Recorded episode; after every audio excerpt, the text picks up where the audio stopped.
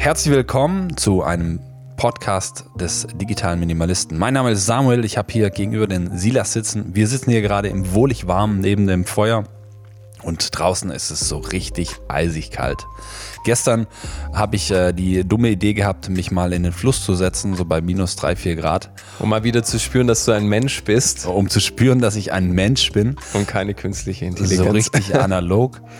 Genau, und das war, ja, das war, das war ein Erlebnis. Aber heute möchten wir über etwas eher Digitales sprechen, also nicht allzu analog. Aber bevor wir das tun, einfach kurze Erinnerung an euch Hörer und Hörerinnen. Wenn ihr uns Feedback geben möchtet, wenn euch gefällt, was wir tun, oder wenn ihr Rückmeldungen geben möchtet, wenn ihr neue Ideen habt, Themenvorschläge, dann kommt sehr, sehr gerne auf uns zu. Schreibt uns super gerne eine E-Mail oder gebt uns eine Bewertung auf Spotify oder Podcast oder ähm, wo eben ihr diese Podcasts hört. Also Apple Music und so weiter und so fort. Wir freuen uns immer sehr darüber. Hilft uns eben auch besser auffindbar zu sein. Jetzt habe ich aber genug gesagt und wir gehen hinein in das Thema. Silas, gib uns doch mal so einen kurzen Überblick, worum es heute gehen wird. In den letzten Wochen, eigentlich seit Anfang Dezember, Dezember, oh, jetzt hatte ich gerade mega den Voice Crack, macht eine künstliche Intelligenz die Runde mit dem Namen GPT-Chat. Also es ist so, dass OpenAI, ein Unternehmen, eben diese, diesen GPT-Chat herausgebracht hat. Und weil sich da eben Dialoge mit dem Chatbot als sehr natürlich und kreativ anfühlen, hat es eben eine riesige Hypewelle ausgelöst. Und das Krasse ist eben auch, dieser Chatbot kann dir auf fast alles eine Antwort geben. Das hat dazu geführt, dass Professoren gesagt haben, sie müssen ihre Prüfungsaufgaben neu schreiben und ihre Prüfungsfragen, weil der Chatbot es eben schafft, die so gut zu beantworten, dass man nicht mehr unterscheiden kann, hat es jetzt wirklich ein Mensch geschrieben oder war das eben dieser Chatbot?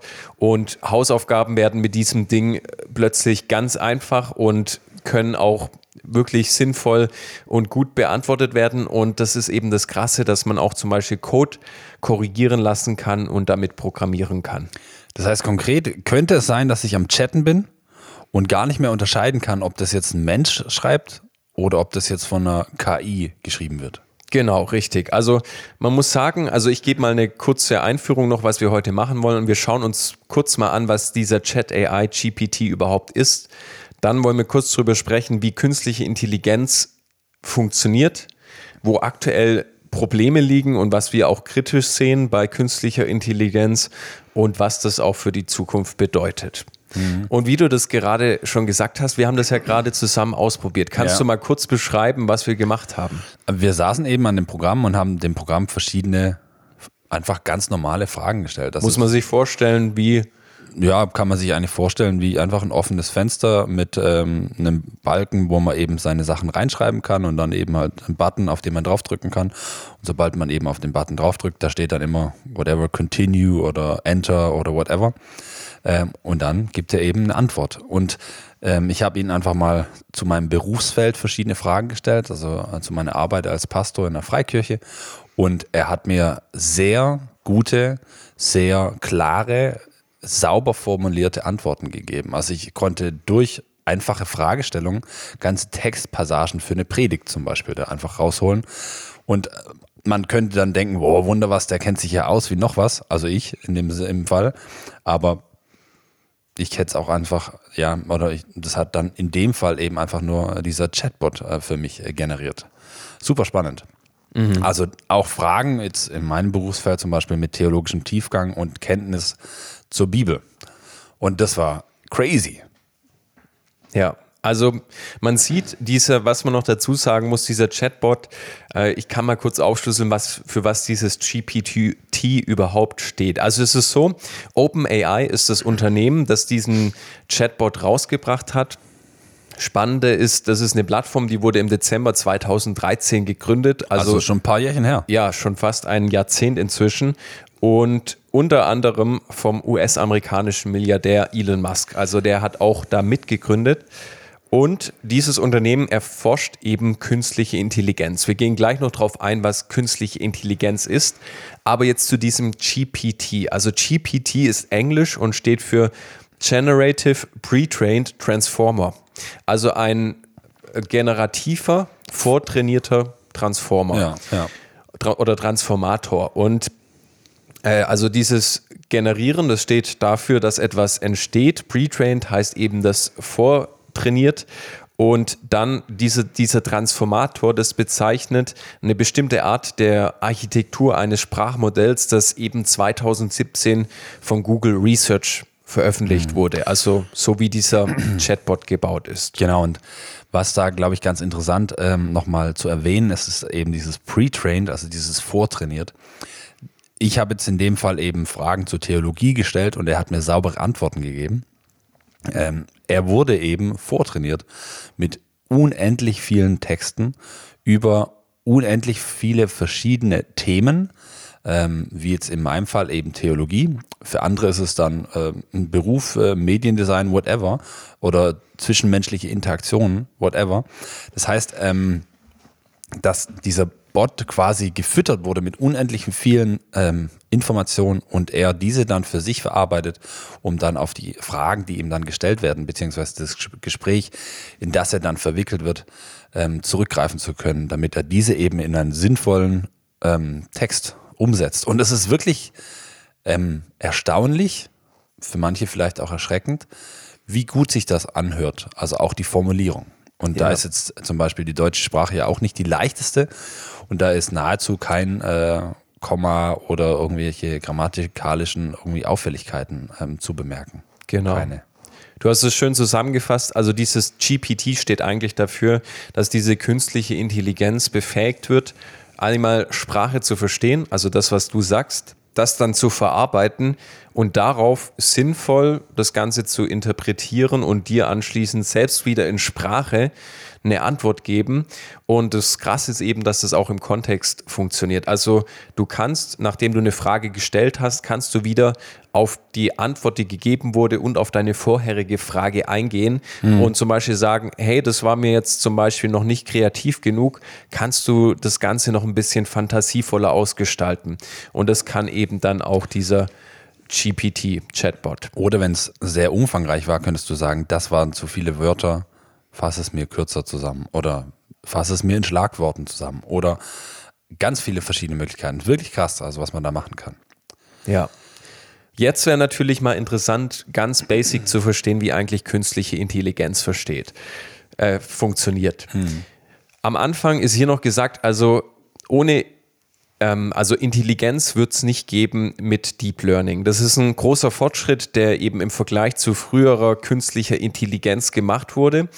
Denn das, was die KI hinter diesem Chat-GPT-Chat eben macht, selbstständig macht, also die Analyse und Bedeutung von großen Mengen an Textdaten, die sie eben bis 2021 aus dem Internet sich ge geholt hat, äh, die eben zu analysieren und daraus eine Bedeutung zu gewinnen, das mussten vor einigen Jahren äh, noch von Menschen einzeln definiert werden. Und dieses Deep Learning, das ist, kannst du dir vorstellen, das ist wie wir Menschen, also wir fühlen, wir sehen, wir schmecken, wir hören. Das ist unser Input. Dann verarbeiten wir das im Gehirn und dann kommt es wieder zum Output. Also wir können das, was wir erlebt haben, gefühlt haben, das können wir dann wieder zum Beispiel in Form von Sprache, Gestik, Mimik wiedergeben. Kannst du dir selber erklären, wie deine Gedanken zustande kommen? Ähm, äh, also, nein.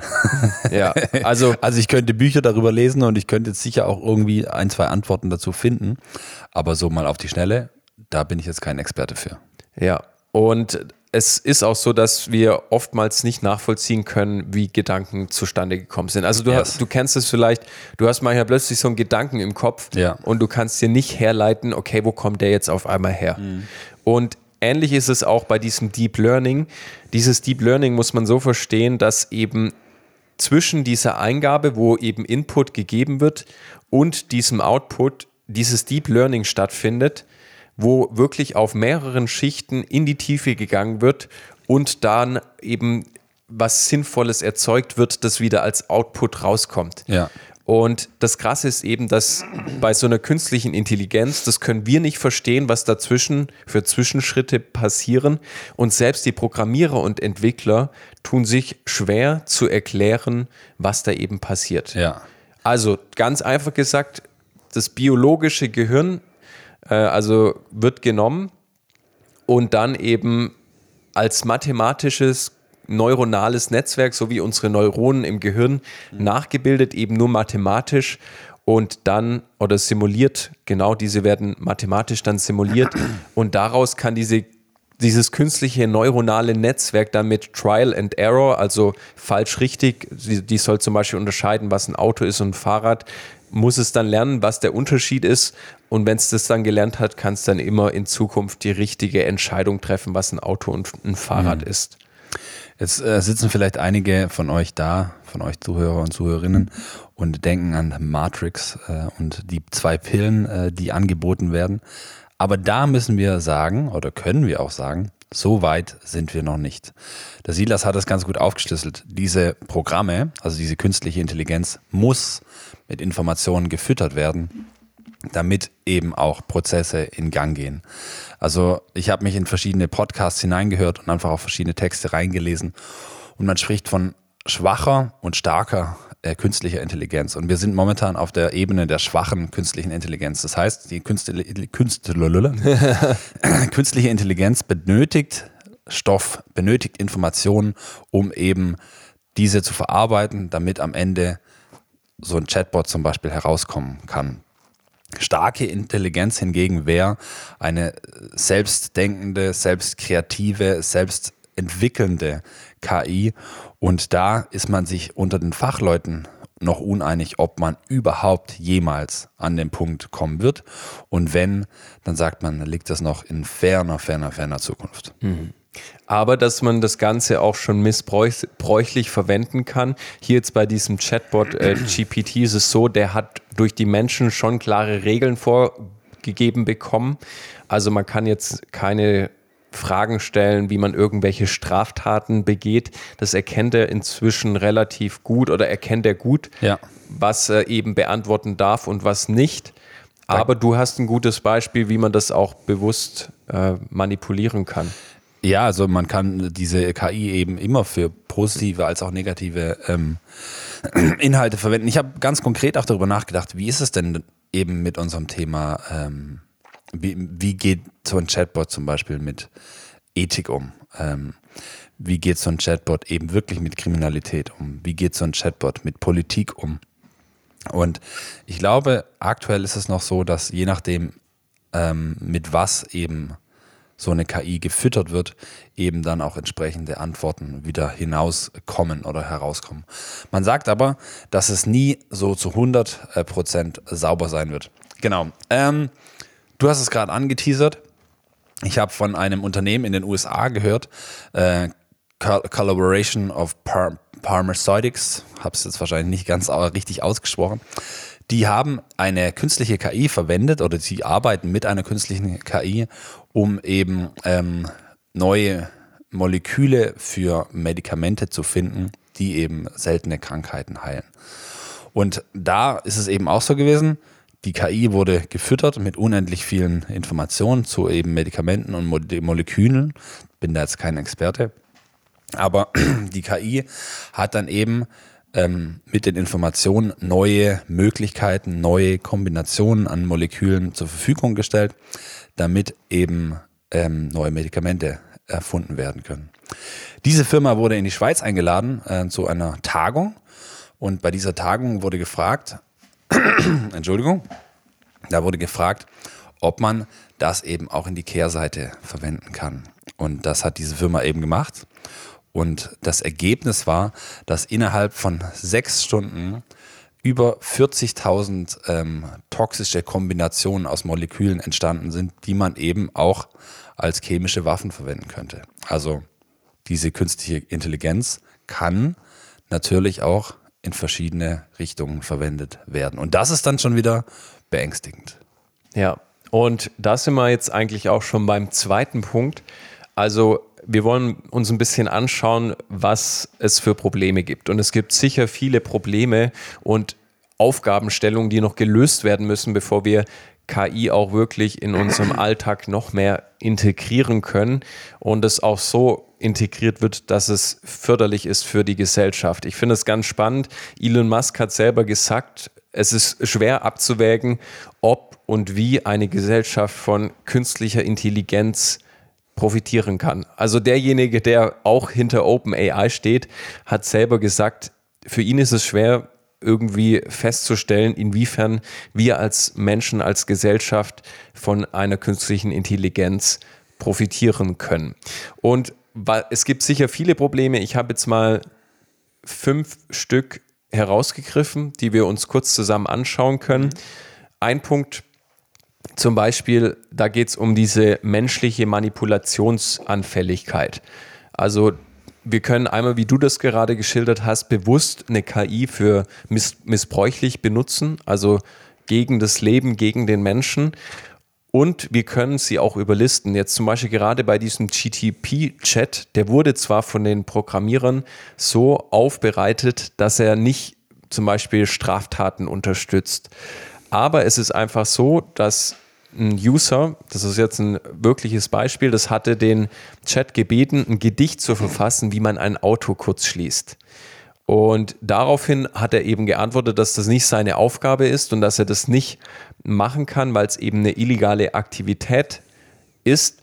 Und dann hat der User es aber eben geschafft, mit einem einfachen Trick das Ganze zu überlisten. Nämlich hat der Nutzer einfach diesem Chatbot gesagt, dass es nicht seine Aufgabe ist, ihm zu erklären, was er tun kann und was nicht. Seine Aufgabe sei es eben nur ein Gedicht zu schreiben und das hat dieser Chatbot dann auch ganz gehorsam umgesetzt.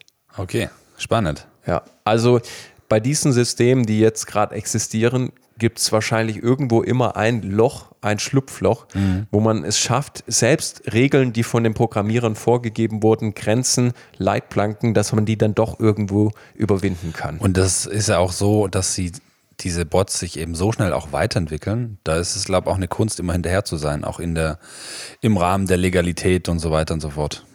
Absolut, ja. ja.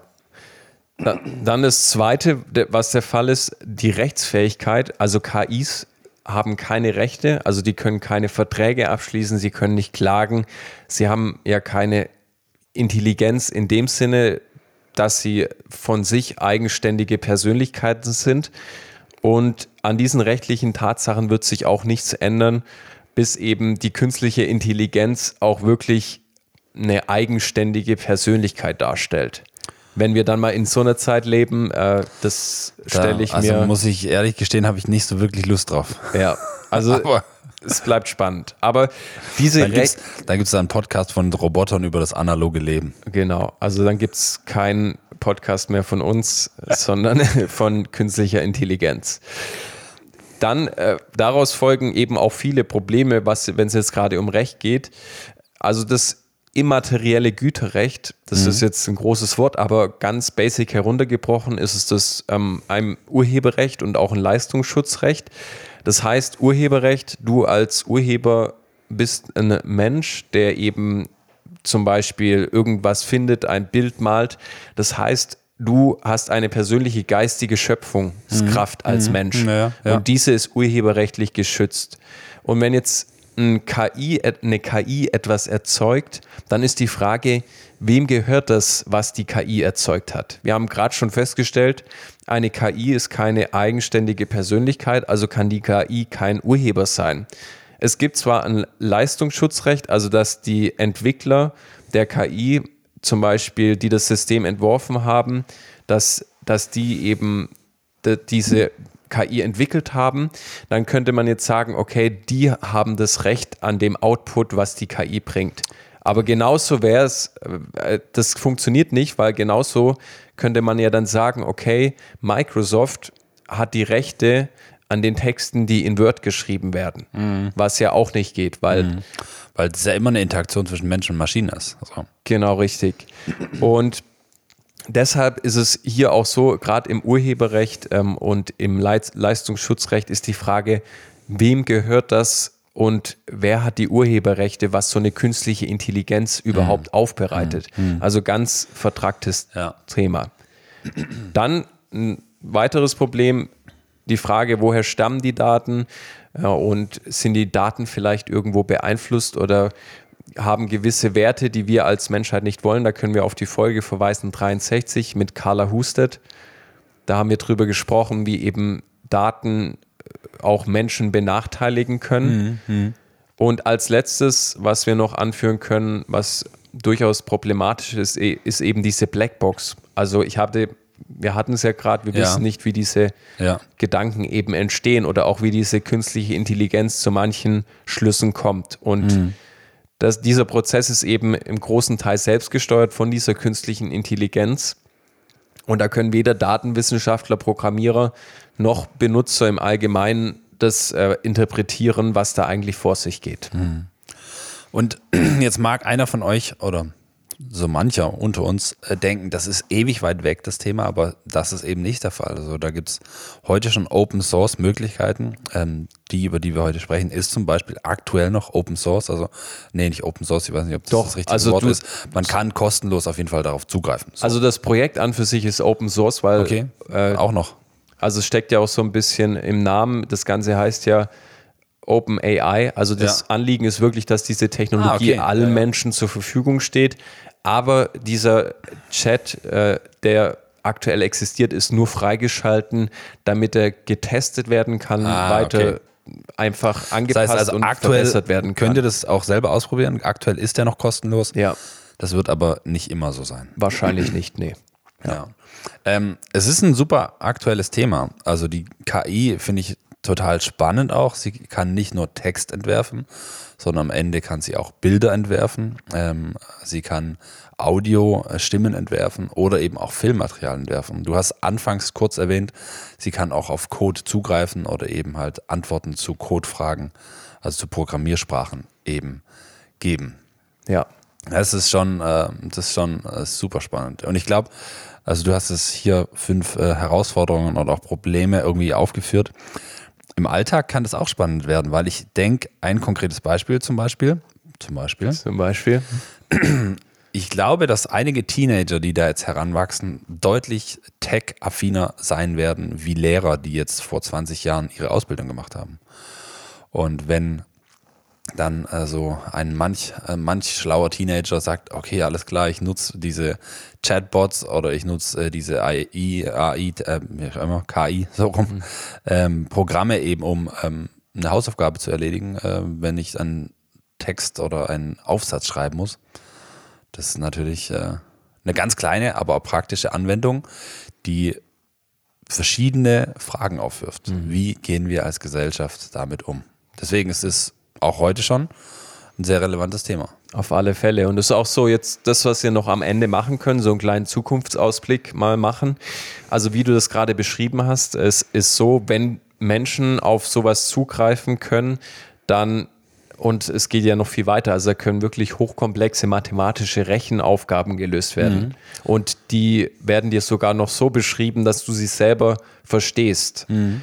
Und was wir hier äh, für die Zukunft anführen können, wenn das weiter unsere Gesellschaft durchdringt, müssen wir uns fragen, okay, was sind eigentlich die Dinge, die wir unseren nächsten Generationen und Kindern überhaupt beibringen wollen? Müssen wir denen noch so Basic-Sachen beibringen, die zum Beispiel von so einer KI übernommen werden? Also es ist inzwischen so, das klingt vielleicht hart, aber es gibt inzwischen auch jetzt gerade wieder durch so ein Chatbot, der eben auch mal kurz einen neutralen Pressetext verfassen kann, wo kein Journalist mehr da sitzen muss. Mhm. Und es wird auch keiner merken, dass dieser Chat den äh, geschrieben hat, diesen ja, Text. Ja, dieser Bot, ja. Ja, mhm. dieser Bot. Also das sind einfach Aufgaben, die jetzt auf einmal doch schon relativ anspruchsvolle Standardaufgaben war. Ganz am Anfang war es so, es waren irgendwelche kleinen Jobs, so der Lagerarbeiter, der ersetzt wird von Robotern. Hm. Und inzwischen sind es schon anspruchsvollere Standardaufgaben. Also Texte verfassen, Illustrationen erstellen, Musik schreiben gibt es inzwischen auch, Programmcode schreiben. Also das sind eben auch. Schreibe mir eine Sonate von Mozart. Zum Beispiel. Also das sind einfach Konsequenzen. Oder für, im für, Stil im Stil von Mozart, so, ja. Jetzt habe ich dich unterbrochen, aber ja. Kein Problem. Und das sind einfach Konsequenzen für Menschen, wo wir uns fragen müssen, okay, wie wollen wir sie in Zukunft ausbilden? Und auf der anderen Seite, wenn wir sie dann nicht mehr in die Richtung ausbilden, weil das eine KI übernimmt, verdummen wir dann nicht. Also es gibt ja ganz viele Fähigkeiten, die eben entwickelt werden, kritisches Denken, mhm. dass wir abwägen, was ist richtig, was ist falsch. Und das ist einfach so, wenn eine KI alles übernimmt, äh, sind wir dann überhaupt noch dran, mhm. eigenständig Probleme zu lösen? Mhm. Das ist auch eine Frage, die ich mir dabei gedacht habe oder auch in dem, dass ich mich mit dem Thema auseinandergesetzt habe. Es ist ja schön und gut, wenn ich eine KI habe, die mir kurz einen Text schreiben kann. Aber dieses Textschreiben beinhaltet ja auch gewisse Lernerfahrungen, die ich als Mensch mache, die wichtig sind für meine persönliche Weiterentwicklung. Und da, ja, müssen wir uns äh, mutige Fragen stellen. Was brauchen wir denn, um uns persönlich auch weiterzuentwickeln? Ja.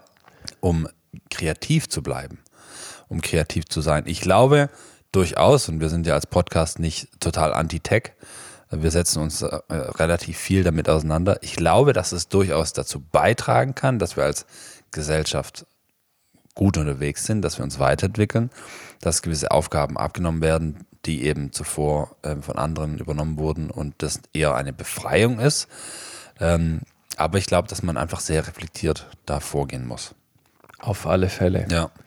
Und was eben auch der Fall ist, wir hatten schon, dass dieser Chatbot gewisse, gewisse Sachen weiß, dass er die nicht beantworten darf, aber es fehlen auch einfach die Nuancen, die Fähigkeiten, wie ich schon gesagt habe, kritisch zu denken und die Fähigkeiten auch ethisch Entscheidungsfindung zu betreiben.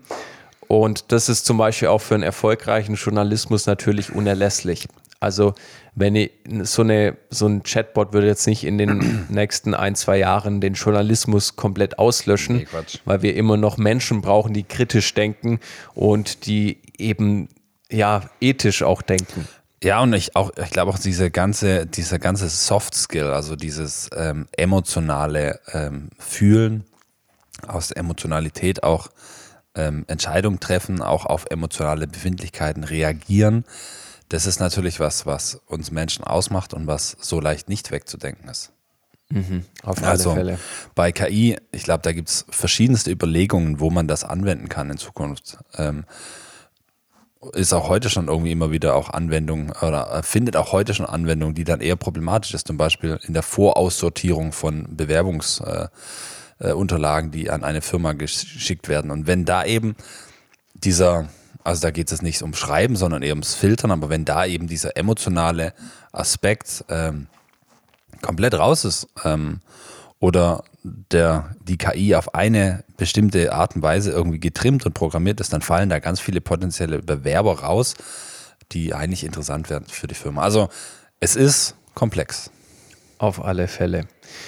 Genau. Und wie schon gesagt, wir hatten es schon erwähnt, also so eine KI, die sich selbst verbessern kann, ohne den Input von Menschen, das bleibt wahrscheinlich noch eine Zeit lang Science Fiction, aber in unserer rasenden, schnellen Entwicklung kann der Zeitpunkt kommen, wo das vielleicht einfach Who knows? Ja, eintritt. Also die Frage ist vielleicht nicht eher, äh, ob es passieren wird, sondern wann es passieren wird. Mhm.